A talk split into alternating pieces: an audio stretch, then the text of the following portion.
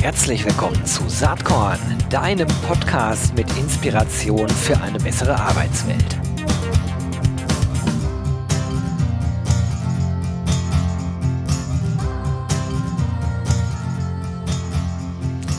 Hallo und herzlich willkommen zum Saatkorn Podcast. Ja, heute ein spannendes Thema, glaube ich zumindest. Es dreht sich um Cultural Design. Was das ist, wie man das zu verstehen hat und warum das spannend, interessant und vielleicht auch wichtig ist, das äh, werde ich heute mit zwei Herrschaften diskutieren von der Ars Medium Group, äh, und zwar Robert Puchalla und Alex Clodius. Robert und Alex, herzlich willkommen.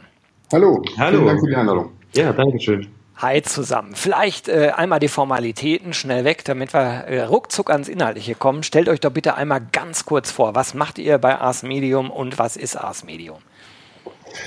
Dann beginne ich mal. Ähm, Alex Claudius, ähm, ich bin seit äh, 14 Jahren bei der Agentur Ars Medium ähm, mittlerweile. Ähm, habe angefangen als ähm, kleiner Trainee Text, hab, bin dann ähm, über die Entwicklung der Konzeptabteilung hin ins, ähm, ins Consulting, was wir gerade gemeinsam aufbauen, also gemeinsam Robert und ich.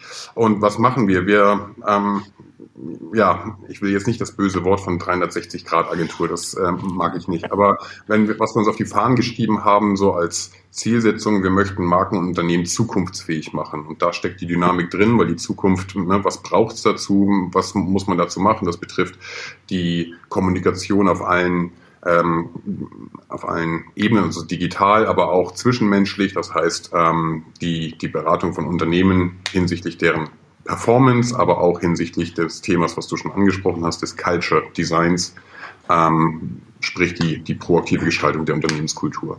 Soweit vorweg und dann Robert. Ja, super. Ähm, ja, vielen Dank. Ähm, hast ja schon einiges vorweggegriffen, kann ich mir ersparen. Dann vielleicht nur zu meiner Person. Genau, Robert Puchalla, mein Name. Ich bin jetzt seit äh, über sechs Jahren bei Ars Medium. Äh, ich habe klassisch BWL studiert äh, mit äh, eben Schwerpunkt Marketing und äh, International Economics, äh, war aber immer schon markengetrieben und digital getrieben. Ich glaube, ich war einer der ersten Facebook-Nutzer überhaupt in Deutschland. Ähm, und ähm, ja, äh, ein, zweimal selbstständig gemacht, genau mit diesen Themen. Ähm, irgendwann mal hier bei As Medium äh, durfte ich den Bereich Business Development von Grund auf aufbauen. Äh, ganz tolle Möglichkeit. In der Zwischenzeit bin ich eben Managing Director Business Development mit allem, was mit dazugehört. Also tatsächlich auch die Zukunftsfähigkeit der Agentur mitzuentwickeln und mitzugestalten. Und äh, zusammen mit Alex kamen wir eben auf das Thema äh, Culture Design ähm, angetrieben, also zumindest von meiner Seite. Ähm, tatsächlich unter dem Aspekt, ich habe mich ja immer gefragt, warum große Projekte, auch große digitale Projekte innerhalb von großen Unternehmen auch immer irgendwie hops gehen oder nicht umgesetzt werden. Ähm, und irgendwie bin ich immer zu dem Thema Unternehmenskultur zurückgekommen und äh, auf dem haben wir das Ganze eben aufgebaut. Super spannend. Äh, lass uns vielleicht einmal kurz über den Begriff reden. Culture Design. Ähm, so nennt ihr es. Äh, findet man bei euch auch auf der Webseite von Ars Medium. Werde ich natürlich in den Shownotes verlinken. Was versteht ihr genau unter Culture Design? Also ist es wirklich die Idee, äh, Unternehmenskulturen zu gestalten oder was steckt genau dahinter? Genau, also die proaktive Gestaltung der Unternehmenskultur, darum geht's. Also wir haben natürlich, man braucht immer so ein bisschen im Marketing, das weißt du auch, so ein bisschen ein fancy Begriff, ähm, aber da wir uns ja grundsätzlich auch als Designagentur verstehen, ähm, ist das etwas, was wir ein bisschen weiter gefasst haben an der Stelle? Und die Kultur designen heißt auch oder hängt auch zusammen mit dem Thema Kommunikation ganz eng auf, auf allen Ebenen, ähm, sowohl nach außen als auch nach innen. Und eben nicht etwas schaffen, sondern gestalten, was auch äh, impliziert, dass die Menschen, die im Unternehmen arbeiten, da dran mitzuwirken haben. Das muss von innen heraus kommen. Und da versuchen wir Unternehmen entsprechend Methoden ähm, an die Hand zu geben. Ähm, Tools entwickeln wir dafür, um das mitzugestalten und beraten auch ähm, manchmal auch ein bisschen schmerzhaft, was geht, was nicht geht und äh, wie man so eine, eine Kultur überhaupt auch erstmal definieren kann. Ja. Das ist mal grob. Und ähm, ja, aus, äh, aus, meiner Sicht ist ja die, die, die Unternehmenskultur, also wird sie heute noch, vor allem für die Zukunft, wird definitiv ein Wettbewerbsvorteil sein. Also was, was das ganze Thema Recruiting angeht, aber auch Produktentwicklung oder Leistungsentwicklung. Äh, also das ist so der, der innere Antrieb. Das heißt, ein Unternehmen muss sich der, der, der, der eigenen Unternehmenskultur bewusst werden, aber auch der Macht, die ich innerhalb von dieser Unternehmenskultur ähm, habe. Also und die lässt sich proaktiv gestalten. Also das muss man angehen, ähm, bewusst auch angehen, eben unter dem Aspekt, dass ich, dass ich mich zukunftsfähig machen will, beziehungsweise auch zukunftsfähig bleiben will. Ja? Also was Mitarbeiter angeht, was neue Produktentwicklung angeht, was neue Märkte angeht, ähm, das alles gestaltet sich eben aus der, aus der Unternehmenskultur heraus. Mhm, da nicke ich natürlich erstmal innerlich ganz stark dazu. Logisch, äh, mein äh, Kern, wo ich beruflich herkomme, ist ja Employer Branding, was natürlich auch ganz, ganz, ganz viel damit zu tun hat. Da möchte ich aber heute gar nicht so stark den Fokus drauf legen, weil Ihr, ähm, und das finde ich so spannend, äh, konkret Robert hat es eben gesagt, viele IT-Projekte, viele Digitalprojekte scheitern an der Unternehmenskultur in äh, Organisationen. Da würde ich gerne mal ansetzen, weil das ganze Thema Transformation, Digitalisierung beschäftigt ja ehrlich gesagt nahezu jedes Unternehmen. Und äh, ich habe auch das Gefühl, alle sind mehr oder weniger am Struggeln mit den Themen. Und es gibt in Deutschland, habe ich manchmal das Gefühl, so, so, so einen äh, Bereich von Menschen, die total technologiegläubig, fast schon hörig sind. Und wo ich mal das Gefühl habe, da wird die neueste Sau durchs Dorf getrieben, eine neue Technologie, eine neue Social-Media-Plattform, äh, you name it. Aber dass am Ende Menschen das bedienen oder nutzen müssen, das wird ja meiner Meinung nach von dieser äh, Sorte äh, Mensch dann oft vergessen.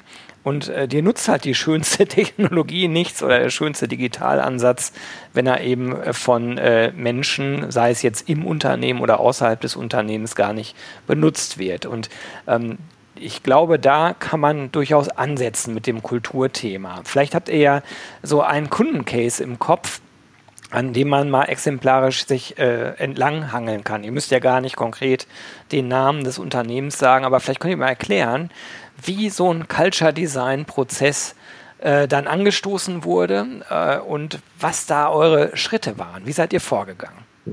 Ja, also vielleicht äh, ganz kurz noch zu dem, was du eben gesagt hast. Ne? Also ja, äh, das ist genau das, das oder ist war auch das größte Problem. Irgendeine neue Technologie kam raus und man sah mehr oder weniger so das Heilmittel schlechthin. Ne? Und die hat man einfach eingeführt, aufgesetzt und dann hat man zu den Leuten gesagt, husch, husch, macht mal.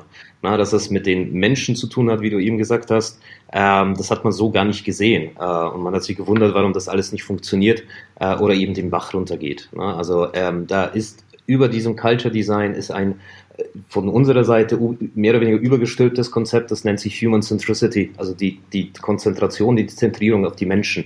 Weil am Ende des Tages kommt es eben auf die Menschen drauf an. Und äh, wie das in so einem äh, Projekt dann auch äh, abläuft, also meistens kommt irgendeine Abteilung auf uns zu äh, oder Leiter einer Abteilung, der einfach sagt, hey, ich würde hier gern was Neues einführen, was Neues ausprobieren, so wie das bis jetzt gelaufen ist, das funktioniert hinten und vorne nicht.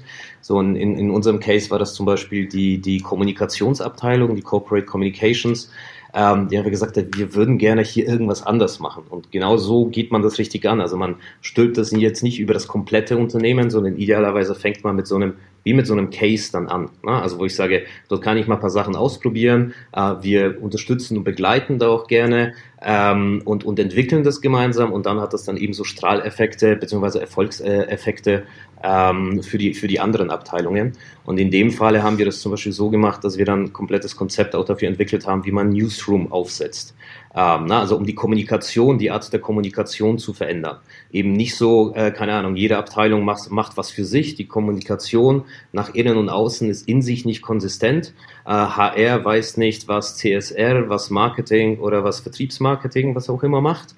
Ähm, und jeder kocht so sein eigenes Süppchen äh, und dort eben konsistenter und effizienter zu arbeiten, eben so ein Konzept eines Newsrooms aufzusetzen, äh, wo es eine zentrale Stelle gibt, die die Kommunikation nach außen steuert. Das bedingt auch, dass natürlich Prozesse verändert werden, dass die Vorgehensweisen, Verantwortlichkeiten und so weiter verändert werden. Und das Wichtigste ist dabei, die Menschen eben mitzunehmen, sie von Anfang an mit zu integrieren äh, und sie zu befähigen, ähm, das tatsächlich auch mitzuentwickeln und teilweise selbst zu entwickeln äh, und dann auch fortzuführen. Darf ich da kurz einhaken? Ähm, Ähm, also, also, ja, das ist alles, alles richtig, was, was du sagst, aber ich glaube, es geht ein bisschen an dem Ding vorbei, worum es im, im ersten Schritt geht. Du hast ähm, gerade gefragt, was ist so ein klassischer Case? Den gibt es nicht. Einfach weil jedes Unternehmen ganz individuell zu betrachten ist. Und das ist die große Herausforderung, aber eben auch die, was es so, so spannend macht. Dem Ganzen zugrunde liegt ja, wenn ich, wenn ich ähm, Digitalisierung ins Unternehmen tragen möchte, wenn ich, ähm, wenn ich etwas verändern möchte, den Wandel äh, vollziehen möchte, in welcher Form auch immer, wenn ich neue Strategien habe. Ich muss, wie Robert richtig sagte, die Menschen mitnehmen. Aber wie funktioniert der Mensch? Nicht, ähm, Veränderung bedeutet Verhaltensänderung der Menschen. Nichts ist schwieriger zu erschaffen, als dass ich mein Verhalten ändere.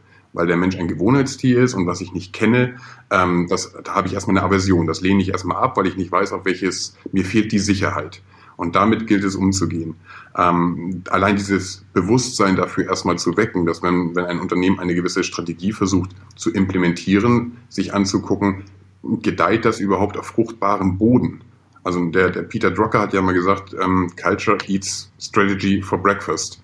Also ich kann die tollste Strategie oder die tollsten Ziele ausrufen, wenn aber im Unternehmen nicht klar ist, ähm, dass, die, also dass die Bereitschaft nicht da ist, diesen Wandel anzugehen, dann, dann ist das zum Scheitern verurteilt und es wird Geld verbrannt. Und wie kann man jetzt rangehen, diese Veränderungsbereitschaft ähm, zu wecken, egal ob jetzt im Bereich Digitalisierung, Innovation oder was auch immer, ähm, geht es darum, ihnen die Sinnhaftigkeit dessen zu vermitteln. Also einmal, wer sind wir als Unternehmen zu definieren, also diese Identität auch als also diesen, unter diesem kulturellen Aspekt klar zu formulieren, worauf fußt das, warum ist das wichtig, welche Sinnhaftigkeit ist da drin? Und da ist es sehr wichtig, mit Fingerspitzengefühl zu kommunizieren auf äh, allen Ebenen, ganz besonders auf Basis der Führungskräfte, wie sie mit dem Team arbeiten. Und natürlich Aspekte wie Fehlerkultur, beziehungsweise Lernkultur, das Thema ähm, die, die, die Innovationsbereitschaft überhaupt zu wecken, Sachen ausprobieren zu dürfen. Das muss kulturell verankert sein. Da muss, brauchen die Mitarbeiterinnen und Mitarbeiter die Sicherheit, äh, dass sie auch mal einen Fehler machen dürfen, um daraus dann zu lernen, dass als Mehrwert erkannt wird und nicht als, als ähm, Malus, oh, da hat jemand was falsch gemacht. Um all solche Sachen geht das und man muss, muss man sich bei den einzelnen Unternehmen immer genau angucken, was liegt schon vor. Haben Sie Werte? Haben Sie eine Vision? Ist die Sinnhaftigkeit schon kommunizierbar oder muss das erstmal benannt werden? Sind Sie sich überhaupt einig, wo Sie wirklich hinwollen und wie das Unternehmen funktioniert? Haben die Führungskräfte ein Bild davon, wie die Mitarbeiter eigentlich funktionieren, wie, wie sie ticken? Wie ist die Feedback-Kultur? All diese Geschichten gilt es erstmal zu analysieren. Das ist eine Menge Arbeit. Das schreckt auch viele Unternehmen erstmal ab. Aber wenn das nicht grundsätzlich gemacht wird, sind alle weiteren Strategien zumindest ja, ist es mit Risiko behaftet, dass es überhaupt nachhaltig und langfristig umsetzbar ist. Naja, ich würde sagen, es fehlt dann das Fundament. Ne? Du kannst genau. dann vielleicht ein paar Lucky Shots landen, aber du wirst garantiert nicht ganzheitlich das Unternehmen in eine bestimmte Richtung äh, positioniert bekommen. Jetzt ist es aber ja so, und das werdet ihr auch kennen. Ne? Also meine Erfahrung als Berater ist in meinem, in meinem Hauptjob bei Territory Embrace, ich komme in die Organisation rein und äh, ihr kennt das, man kommt im Besprechungsraum oder, oder noch vor, vorher beim Empfang. Da hängen ja schon diese tollen Poster oft eingerahmt mit den ganzen Werteversprechen. Und es gibt Situationen, wo man das Gefühl hat, ja, das scheint stimmig zu sein, je nachdem, wie man sozusagen empfangen wird, wie der Umgang miteinander ist. Ich kenne aber eigentlich mehr Situationen, wo ich nach fünf Minuten schon das Gefühl habe, das ist eigentlich hohles Blabla, was da an der Wand hängt.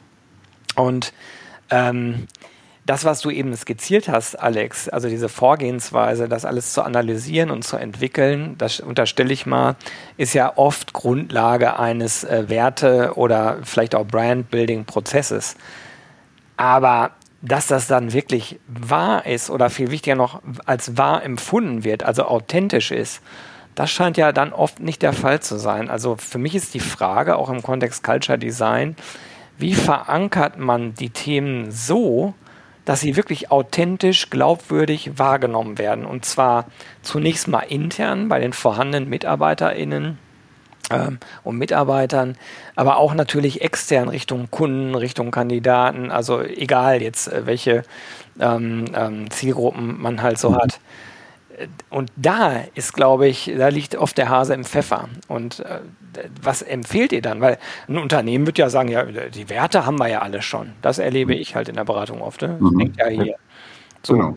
Aber wie macht man dann klar, ja, hängt zwar da, aber ist es das wirklich? Ja, also ähm, bin ich völlig bei dir. Genau diese Erfahrungen machen wir auch. Wieso? Wir haben noch alles. Werte stehen noch an der Wand, kann doch jeder lesen, so ungefähr. Ähm, ich sage dann immer gerne, Kultur kann man nicht diktieren, nur weil irgendwo ein Gremium sich diese Werte ähm, ausgedacht hat, weil sie sich gut anhören. Und wenn man mal so durch die Werte ähm, durchgeht, die sich viele Unternehmen auf die Fahnen schreiben, dann ist bei gefühlt 75 Prozent Qualität, Innovation, ähm, ähm, Kundenorientierung irgendwie aufgeschrieben, weil man sowas halt sagen muss.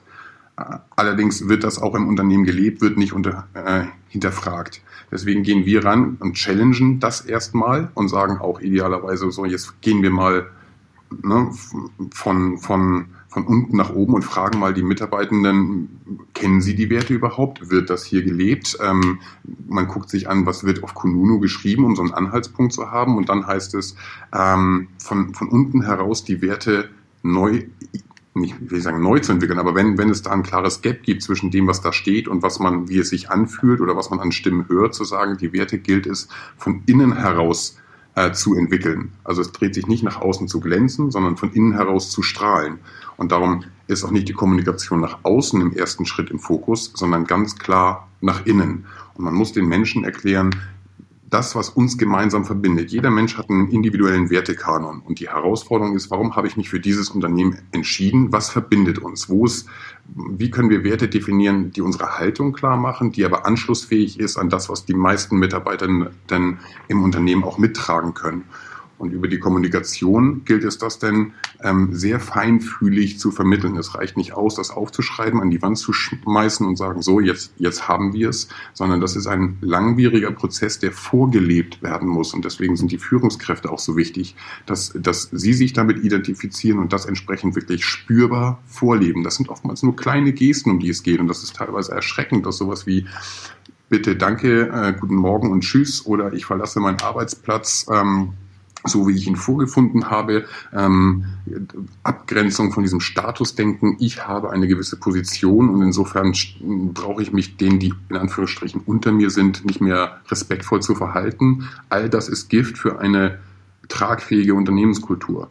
Und der, der wirtschaftliche Mehrwert, den machen wir den Menschen die da entscheiden, sehr schnell klar zu sagen, welche Kräfte damit entfesselt werden. Nämlich je motivierter Mitarbeitende sind, wenn sie sich identifizieren mit dem, was wir hier tun, dass sie gerne in die Arbeit gehen, dann wird die, steigt die, die ähm, Kundenzufriedenheit auch, weil die Menschen engagiert sind, sich äh, den Kunden auch zufrieden zu machen, weil es steigt auch der Aspekt, ähm, die, die Krisenresistenz im Sinne von, wenn ein Wandel ansteht, sind sie eher bereit, das mitzutragen, weil sie die Sinnhaftigkeit erkennen und das Gemeinschaftsgefühl gestärkt wird. Sie haben eine klare Orientierung, was ist hier legitim, passe ich hier hin oder passe ich eben nicht hier hin. Das sind ganz viele Aspekte, die damit reinfließen, die, am, die sich am Ende des Tages ähm, als wirtschaftlich von Vorteil auszeigen und auch in der Kommunikation nach außen, weil man Multiplikatoren schaffen, jetzt schlage ich doch die Brücke zum Employer Branding, wenn die einzelnen Mitarbeiter anfangen, das Unternehmen zu verteidigen oder es zu empfehlen, dann hat man viel gewonnen. Das Empfehlungsmarketing funktioniert, das hat uns Amazon spätestens gezeigt. Ähm, und das ist ähm, viel authentischer. Man glaubt eher Leuten, die, da, die die Insights haben, als wenn sich ein Unternehmen auf der Website hinschreibt, ja, nee, wir sind ja äh. Ja, die sind toll. ja, also ich schmunzel gerade so ein bisschen innerlich die ganze Zeit, weil das, was du sagst, ist ziemlich im O-Ton auch das, was wir im Kontext Employer Branding immer erzählen. Das Interessante ist, dass wir uns ja vielleicht aus ein bisschen verschiedenen Richtungen ähm, äh, Fragestellungen nä äh, nähern und dennoch die gleichen Antworten entwickeln. Weil wenn ich sozusagen mal weg vom Employer Branding hin ins Produktmarketing gehe und schaue, wie dort inzwischen Brands äh, sich positionieren, dann hat auch das ja ganz viel mit Glaubwürdigkeit, Authentizität etc. zu tun. Ne? Mal mehr gelungen, mal schlechter gelungen, aber ähm, äh, ich sag mal, Fans einer Marke zu entwickeln, das können Mitarbeiter sein, das könnten aber auch Influencer sein, jetzt im Produktmarketing, die das glaubhaft rüberbringen. Das geht ja nur in der Tat, wenn man von innen strahlt. Äh, ne? Also wenn das von innen kommt und dann sich auf andere Menschen überträgt. Ich glaube, da sind wir uns echt einig. Ähm, was mich interessieren würde, ist, wie eure Erfahrung ist. Haben das sozusagen die Top-EntscheiderInnen in den jeweiligen Organisationen schon kapiert? Und vor allen Dingen, das eine ist, das generell zu verstehen, das andere ist, wirklich zu verstehen, dass es für das eigene Unternehmen auch eine Relevanz hat. Wie ist da ja. eure Erfahrung? Also von meiner Seite eine klare Antwort, jein. Mhm. Ähm, das ist tatsächlich so, ähm, also vielleicht setze ich da woanders an, ähm, und zwar unter dem Aspekt, mit uns zusammenzuarbeiten tut weh. Also wir sind jetzt nicht die, die da reingehen und einfach zu, nach, zu allem Ja und Amen sagen, sondern wie der Alex das eben gesagt hat, wir analysieren das Ganze. Ne? Also wir, äh, die, die, die Top-Entscheider müssen natürlich ins Boot geholt werden. Sehr oft wird der Anstoß von ihnen auch gegeben, so, ne? wir müssen uns verändern und wir müssen da, äh, da, da äh, Sachen anpassen, wir müssen uns kultur kulturell verändern, ohne tatsächlich zu verstehen, was es bedeutet, dass es äh, wehtun kann, äh, dass es nicht einfach nur mit einer Kampagne irgendwie aufgesetzt ist und dann, und dann ist es fertig, sondern dass diese Veränderung eben, wie der Alex gesagt hat, lang, langwieriger Prozess ist. Ja, das heißt, da muss man hier die Augen öffnen und genauso machen wir das. Ne? Also wir, wir setzen uns dann mit den, mit den, mit den Entscheidern, mit den Top-Entscheidern idealerweise zusammen und holen uns so ein Stimmungsbild ab, wie sie das Unternehmen sehen, ne? also wo sie stehen und was da so alles ist. Und dann, wie der Alex eben gesagt hat, gehen wir ähm, in das Unternehmen rein ähm, und sehen, ob das vorgelebt wird oder nicht. Ähm, und da herrscht immer ein riesiger Gap. Also kaum ein Unternehmen gut, es gibt einige Unternehmen, wo, wo dieser Gap vielleicht ein bisschen kleiner ist, aber diese, diese, diese Top-Management-Wahrnehmung und wie das äh, Unternehmen tatsächlich funktioniert, da ist meistens so eine Lücke, weil die, weil die Mitarbeitenden und Mitarbeiter äh, nehmen das komplett anders wahr, beziehungsweise sie erleben das ja nicht, was man sich da auf die Fahne schreibt. Das heißt, diese, diese Bereitschaft zu sagen, ja, wir, wir müssen uns verändern, die ist da, ohne tatsächlich aber wirklich zu wissen, was, was es mit sich bringt und was es bedeutet. Und da ähm, sind wir halt sehr bekannt dafür, da wirklich den Finger in die Wunde zu legen und, und wirklich diese verschiedensten Aspekte, was es alles mit sich bringt, auch aufzuzeigen. Mhm. Bei diesem Gap, da würde ich gerne nochmal bleiben, weil das, dieser Gap ist, glaube ich, äh, also relativ typisch für für fast jegliche Organisation. Ist auch ganz egal, ob wir jetzt über Employer Branding reden oder äh, Product Branding, Corporate Branding. Also ist ja relativ klar, die Aufgabe einer Geschäftsleitung ist es, strategisch nach vorne zu denken und den Bestand und das Wachstum äh, wahrscheinlich meistens auch einer Organisation sicherzustellen. Insofern ist sozusagen die Ambition, die, eine, die ein Top-Management hat, wahrscheinlich immer drei, vier Schritte weiter gedacht, ähm, als dass die Mitarbeitenden, vielleicht auch die Kunden ähm, gerade erleben können. Ähm, und ich glaube, wenn das Top-Management nicht weiter denkt, äh, dann macht seinen Job auch nicht richtig. Jetzt aber die große Frage, wir haben eben schon ein paar Mal über Purpose oder, oder Sinn gesprochen und ich hatte ähm, auf LinkedIn ein Statement von Alex dazu gesehen. Das fand ich spannend. Da können wir echt nochmal drüber reden, weil das in dem Kontext gut passt. Und zwar hatte da jemand ein, äh, einen Ausschnitt äh, gepostet äh, und da ist der Satz markiert, einen Purpose, der auf unrealistischen Versprechen beruht, braucht offenbar niemand. Woraufhin Alex dann entgegnete, wobei ein Purpose durchaus auf unrealistischen Versprechen beruhen darf, ein wenig utopisch darf es gerne sein. Allerdings lassen die meisten Vertreter der Marken jegliche spürbare Haltung vermissen, die direkt auf deren Purpose einzahlt. Vielleicht kannst du da noch mal ein bisschen tiefer einsteigen, Alex, mhm. weil ich mir vorstellen kann, dass viele ZuhörerInnen jetzt äh, gerade denken, oh Gott, oh Gott, also äh, ein unrealistischer Purpose, äh, echt? Echt jetzt? Mhm. Ja, absolut. Ähm, der Purpose ist eine Orientierung. Das mhm. ist die innere Haltung, die Welt zu verbessern. Jetzt ganz idealistisch mal formuliert, kompakt.